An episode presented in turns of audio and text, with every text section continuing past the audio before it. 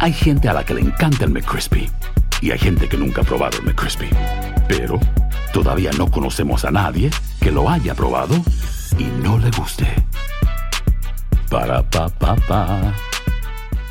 Boost Mobile tiene una gran oferta para que aproveches tu reembolso de impuestos al máximo y te mantengas conectado. Al cambiarte a Boost, recibe un 50% de descuento en tu primer mes de datos ilimitados. O, con un plan ilimitado de 40 dólares, llévate un Samsung Galaxy A15 5G por $39.99. Obtén los mejores teléfonos en las redes 5G más grandes del país. Con Boost Mobile, cambiarse es fácil. Solo visita boostmobile.com. Boost Mobile, sin miedo al éxito. Para clientes nuevos y solamente en línea, requiere AroPay. 50% de descuento en el primer mes requiere un plan de 25 dólares al mes. Aplican otras restricciones. Visita para detalles. Dicen que traigo la suerte a todo el que está a mi lado. Y esa es mi mala fortuna. Basada en el clásico de Juan Rulfo, llega Univisión, El Gallo de Oro. Supongamos que la caponera puede inclinar la suerte a quien ella quiera. ¿Estás tardando en conquistarla? Con Lucero, José Ron y Plutarco Asa. Este gallo está cambiando la vida. En una historia legendaria de amor y azar. No trates de cambiarme, no lo vas a lograr. El Gallo de Oro, gran estreno miércoles 8 de mayo a las 9 por Univisión. En la siguiente temporada de En Boca Cerrada. En alguna ocasión estando en Brasil, él mencionó que si alguna de nosotras llevábamos a la policía antes de que entraran, él primero se mataba. Ándale, ve y trae a Ana Dalai. Katia se levanta, va al cuarto, regresa y se queda parada en medio de la sala congelada. Y descubre el rostro de Ana Dalai y vemos la imagen más terrible del mundo. Lo que nunca se dijo sobre el caso Trevi Andrade por Raquenel Mariboquitas. Escucha la segunda temporada en donde sea que escuches podcast para enterarte en cuanto esté disponible. Hola, soy Jorge Ramos y a continuación escucharás el podcast del Noticiero Univisión. El programa de noticias de mayor impacto en la comunidad hispana de Estados Unidos. ¿Qué tal? Muy buenas noches. Empezamos otra vez en Acapulco, México, donde el número de muertos por el huracán Otis aumentó a por lo menos 30 islas. Sí, es Jorge, esto mientras se agudiza la desesperación de cientos de miles de residentes de Acapulco y también otras localidades por las difíciles condiciones que están enfrentando. Vamos con León Krause, quien encabeza nuestra cobertura desde Acapulco. León, adelante. Jorge Ire, amigos, los saludo desde la costera Miguel Alemán, donde avanzan muy, pero muy lentamente en las labores de limpieza. Esta ciudad está comenzando a, com a comprender el calibre de su tragedia. Impera el, el, desorden en Acapulco. No hay todavía suministro de electricidad y cuando regresa la electricidad, la luz, se han provocado incendios aquí en estas tiendas que están detrás de nosotros. Hace una hora había un incendio porque regresó rápidamente y brevemente el suministro de electricidad. Tampoco hay acceso a telefonía celular, lo cual ha aumentado, como sabemos, la angustia de la gente que está aquí y la gente que está lejos de Acapulco tratando de buscar, de encontrar a las personas que están aquí en tierra guerrerense. También ha escaseado el combustible, lo cual es evidentemente también un problema. Mientras tanto, la ciudad poco a poco hace el recuento de los daños, empezando por sus muertos. Jessica Cermeño tiene ese ángulo de la noticia. Esto es lo que quedó de la casa de Roque y Lucía después del impacto del huracán Otis. Pero lo más terrible es que sus cuerpos sin vida continúan aquí, entre los escombros, solo cubiertos por una lona. O sea, ya sabían que estaban aquí de, de, desde antes y cuando vinieron a, a, buscarlos, pues se dieron cuenta que, pues, que toda la casa se les había caído de encima. El único indicio de que este hogar es la tumba de un comerciante y su suegra es este pequeño altar y el olor de su tragedia que ya se nota desde la distancia. Pero hay tanto caos en este puerto del Pacífico mexicano que los soldados que registraron su muerte les dijeron a los vecinos que ellos no podían levantar sus restos. Él vendía en el mercado y la señora, la verdad es que ya, ya, no, ya no veía y, este, y pues ya nada más estaba aquí. Porque fueron los más vulnerables los que perdieron la vida por este huracán categoría 5 tan devastador. También fallecieron al menos cuatro niños de entre 2 y 10 años de edad. Todos porque su casa se les vino encima, como a miles en este puerto. Ellos tuvieron la fortuna de que sus padres les dieran el último adiós, pero siguen encontrándose cadáveres en la vía pública. Todo por la falta de servicios periciales ante la enorme emergencia. Soy paramédico y entiendo el tema. He encontrado gente desangrándose aquí y ni, ni Cruz Roja ni ninguna institución ha podido ayudarlos es que no hay un solo espacio que no refleje desgracia. Y como el saqueo dejó los almacenes vacíos, ahora comenzaron los asaltos a las empresas, como esta refresquera. porque no hay agua. Y vimos cómo la gente ya comenzó a sacar el combustible de los depósitos de las gasolinerías con simples mangueras. Antonio Velázquez trabajaba en un hotel y cuando lo vimos llevaba dos horas en la fila. O sea, no se está lucrando, ni se está robando, se está regalando. Yo necesito ir a ver a mi familia. El único requisito es no acercarse con celulares y electrónicos para que no explote. Un verdadero polvorín que crece cada día esa es la historia, Jessica, de las personas fallecidas, pero hay otra historia, que son las personas desaparecidas. ¿El gobierno de México está haciendo algún esfuerzo serio por llevar ese registro? Lo que sabemos, León, hasta ahora es que han traído a un grupo de funcionarios que lo que van a hacer es un censo, no solamente, por supuesto, de los damnificados, sino también de las personas faltantes, de las desaparecidas. Y hay que decirlo, que aquí hay todavía muchísimas calles con escombros y la gente conforme va limpiando los elementos del ejército mexicano sabemos que han ido encontrando personas, como lo decía la historia, en las calles, León. Sí, e impera, ya decíamos también, el desorden. Eh, Jessica, tú misma veías los, eh, los saqueos. Alejandro Madrigal hace un retrato del caos.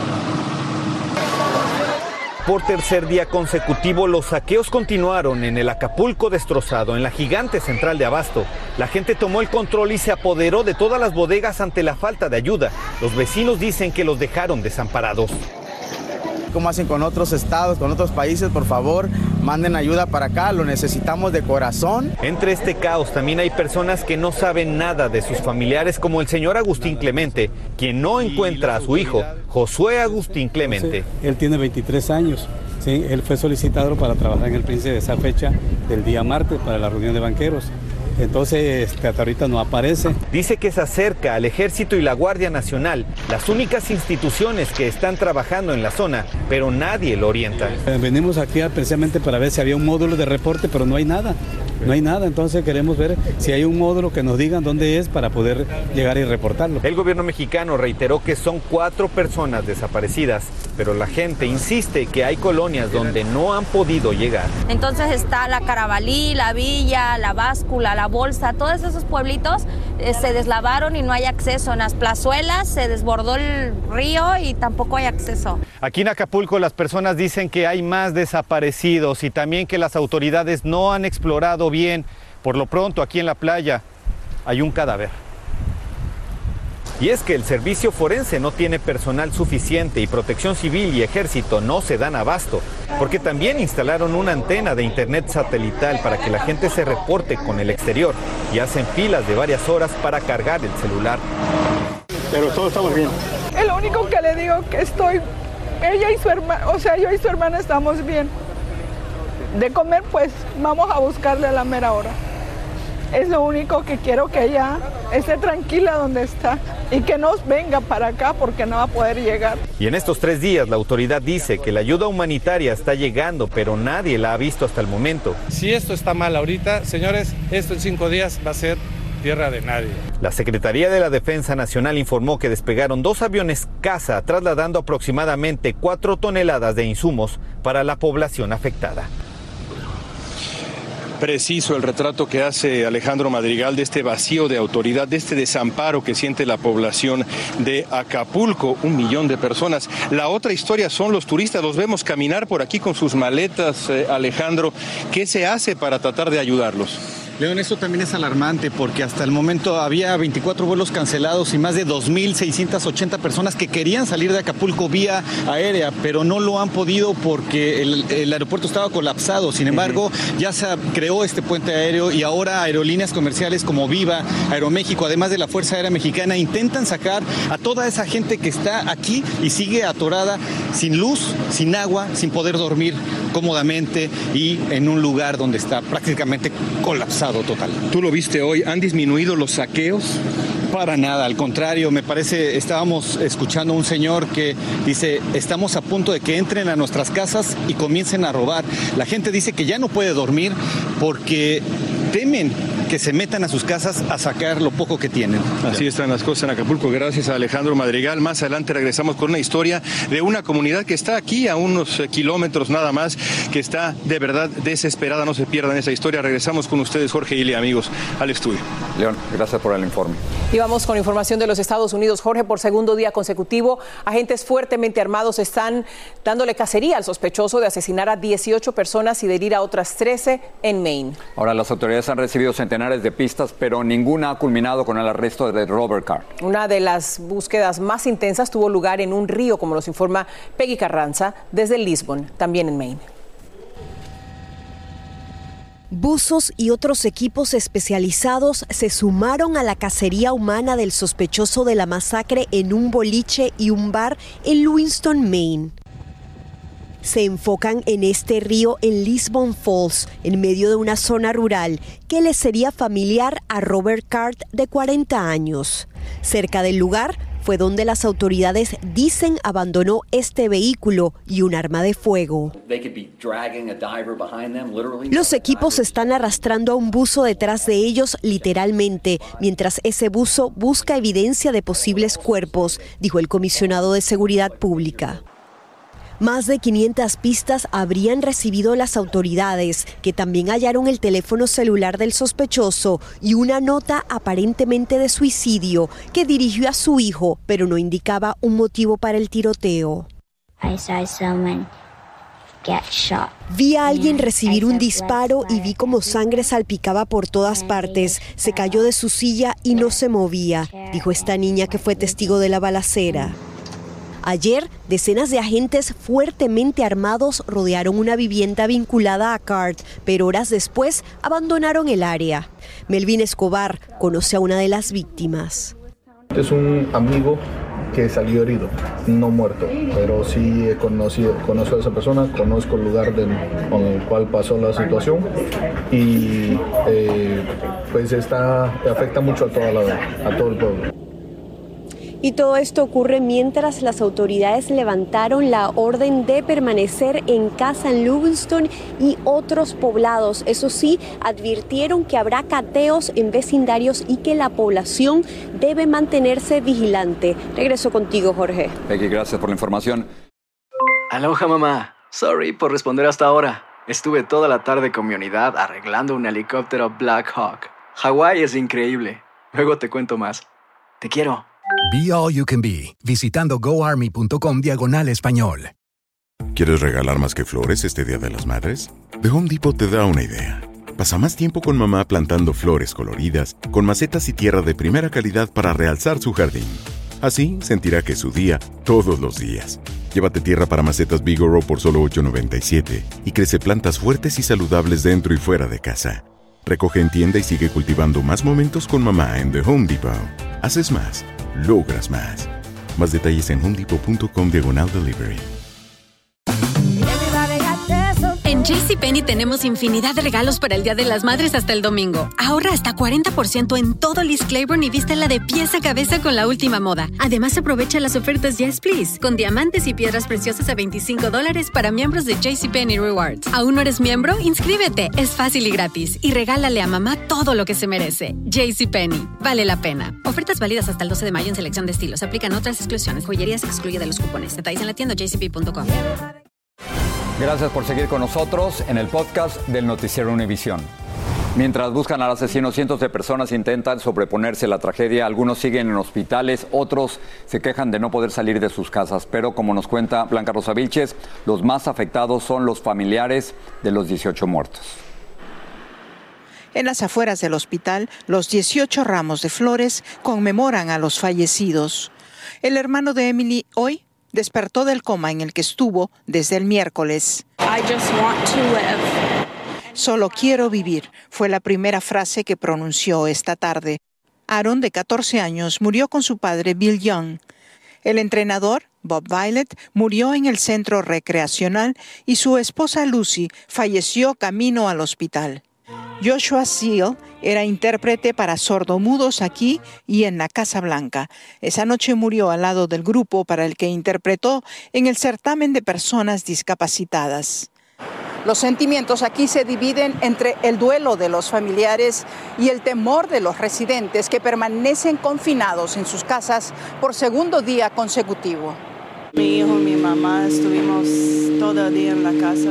500 millas cerradas, negocios y tiendas que usualmente estarían repletas un viernes.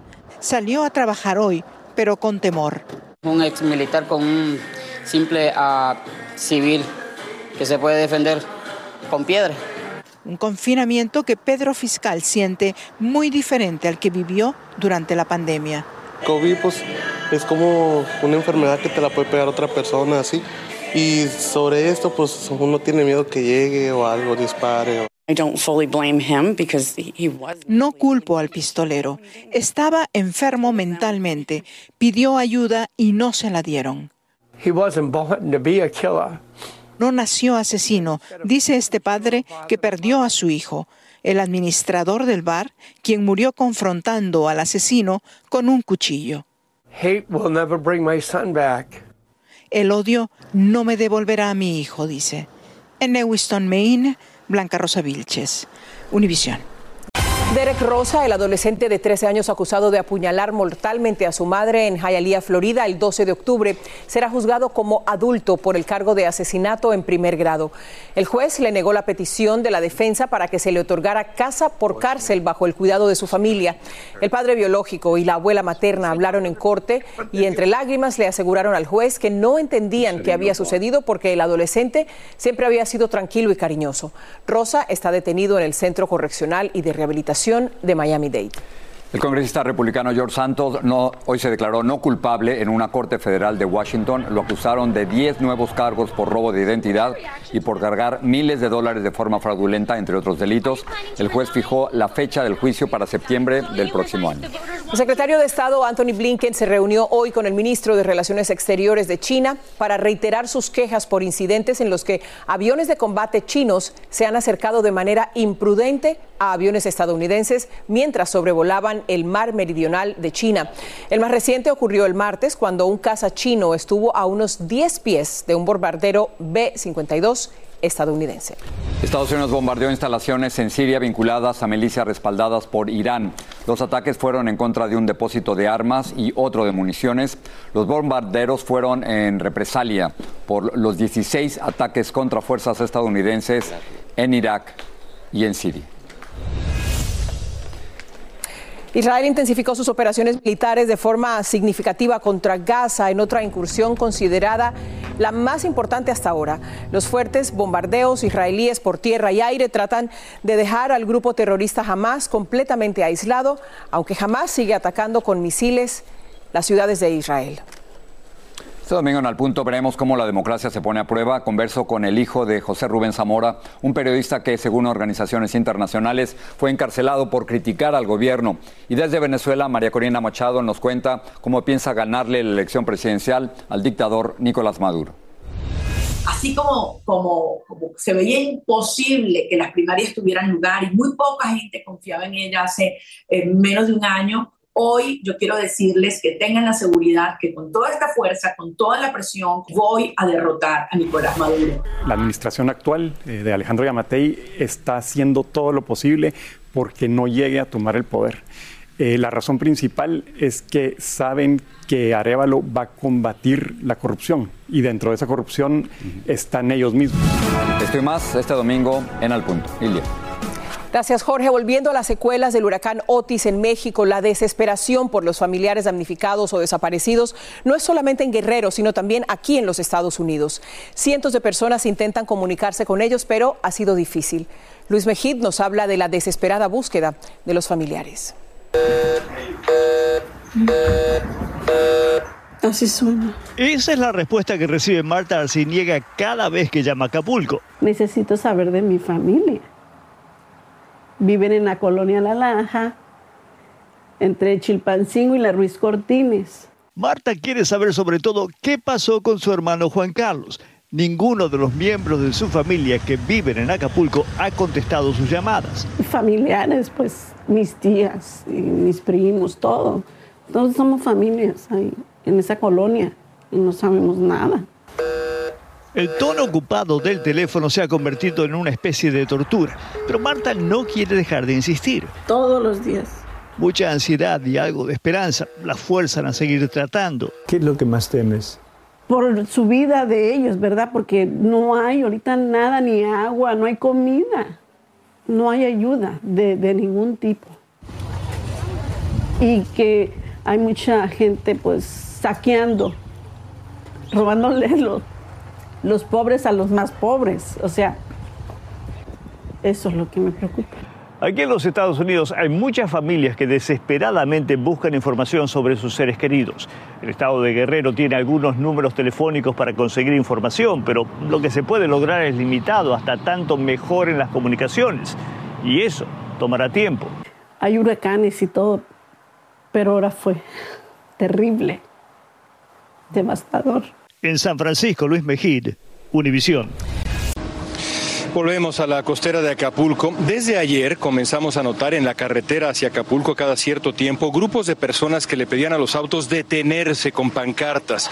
Hoy nos topamos con un grupo de personas que estaban desesperadas. Nos detuvimos en una comunidad, nos adentramos. Esto es lo que encontramos en el Acapulco olvidado. A 30 kilómetros de Acapulco, la comunidad de los Coyotes decidió salir a la autopista a implorar ayuda. ¡Ayúdenos! Cualquier dependencia del gobierno, una ayuda humanitaria, ayuda por- para los niños. El huracán Otis devastó los coyotes y a las 50 familias que trabajan el campo aquí. Y estamos totalmente desamparados, pues. Nuest- Nuestras casas, los techos volaron. Las cosas se nos mojaron, la ropa, todo. Margarito ha vivido en los coyotes la vida entera. La gente está durmiendo a la intemperie. Sí, al ser así, al campo raso. Ahí estamos durmiendo con nuestros hijos, los niños. Y ahí estamos sufriendo ahorita. No tenemos agua, comida. Y ahí estamos. Por eso ahorita andamos ya desesperados, pues. La noche del huracán lo perdió todo. Pues aquí pues nos pasó toda esta tragedia que del aire, del viento y me voló todo el techo de mi casa. Esta comunidad además está aislada porque la única calle que utilizan para salir está así. Sí, en esta calle podemos morirnos todos. ¿Por qué? Porque no tenemos salidas, no tenemos recursos para ningún lado. Estamos como, como, como quien dice, estamos como los perros encerrados. ¿Por qué? Porque no tenemos para dónde correr. Lourdes vive junto a sus suegros en el centro de la comunidad. Recuerda el terror de Otis. hasta lloramos de tristeza y pues de espanto porque pues no sabíamos qué hacer y pues no podíamos ni salir y así que como pudimos no este no tap- nos cubrimos con las tablas que, que les quitó a la, a la ventana de, de mi, de la casa de mi suegra para que no nos cayeran las tejas encima, todo eso pues. Doña Lourdes, este era su cuarto. Era mi cuarto, pero pues quedó todo destruido. Aquí habría, aquí habría lámina Había normalmente. lámina y pues alrededor era de cartón, pero pues ve, todo se batió, todo quedó. Nos salimos como pudimos con mi esposo, pues está en silla de rueda, pues, pero se nos cayó el palo allí y pues no podíamos salir tampoco. Su esposo, Dionisiano, perdió las piernas por diabetes hace cuatro años. Hoy, sentado al borde de la carretera, contempla la vida después de la tragedia. Nos afectó a todos. Todo nos destruyó. Casa, techo, todo. No quedó nada. A esta hora, los coyotes sigue esperando ayuda. Y como esta comunidad hay tantas más, más allá de la frontera de la ciudad de Acapulco, esperando, esperando ayuda. Jorge Ilia. Así es, León. Y seguimos, seguimos acompañando a esta comunidad. Los queremos invitar a que nos acompañen este domingo en una expresión. En una edición especial de aquí y ahora acuérdate de Acapulco sobre el devastador impacto del huracán Otis. Eso será a las 10, 9 en el centro. Los esperamos. En nombre de nosotros tres y de todas las personas que hicieron posible este noticiero, gracias. Muy buenas noches. Así termina el episodio de hoy del podcast del Noticiero Univisión. Como siempre, gracias por escucharnos.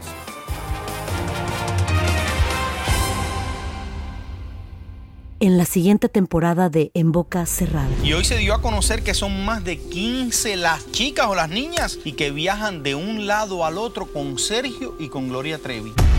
Déjame llevarlo a un hospital, por favor. Creo que es lo mejor que puedo hacer. En las condiciones en las que Sergio lo obligaba a vivir, no hubiera soportado el siguiente invierno en España. Lo que nunca se dijo sobre el caso Trevi Andrade, por Raquenel Mariboquitas. Escucha la segunda temporada en donde sea que escuches podcast para enterarte en cuanto esté disponible. Hacer tequila, Don Julio, es como escribir una carta de amor a México. Beber tequila, Don Julio, es como declarar ese amor al mundo entero. Don Julio es el tequila de lujo original, hecho con la misma pasión que recorre las raíces de nuestro país. Porque si no es por amor, ¿para qué? Consume responsablemente. Don Julio Tequila, 40% alcohol por volumen, 2020. Importado por Diageo Americas, New York, New York. Dicen que traigo la suerte a todo el que está a mi lado. Y esa es mi mala fortuna. Basada en el clásico de Juan Rulfo, llega Univisión, El Gallo de Oro. Supongamos que la caponera puede inclinar la suerte a quien ella quiera. ¿Estás tardando en conquistarla? Con Lucero, José Ron y Plutarco Asa. Este gallo está cambiando la vida. En una historia legendaria de amor y azar. No trates de cambiarme, no lo vas a lograr. El Gallo de Oro, gran estreno miércoles 8 de mayo a las 9 por Univisión.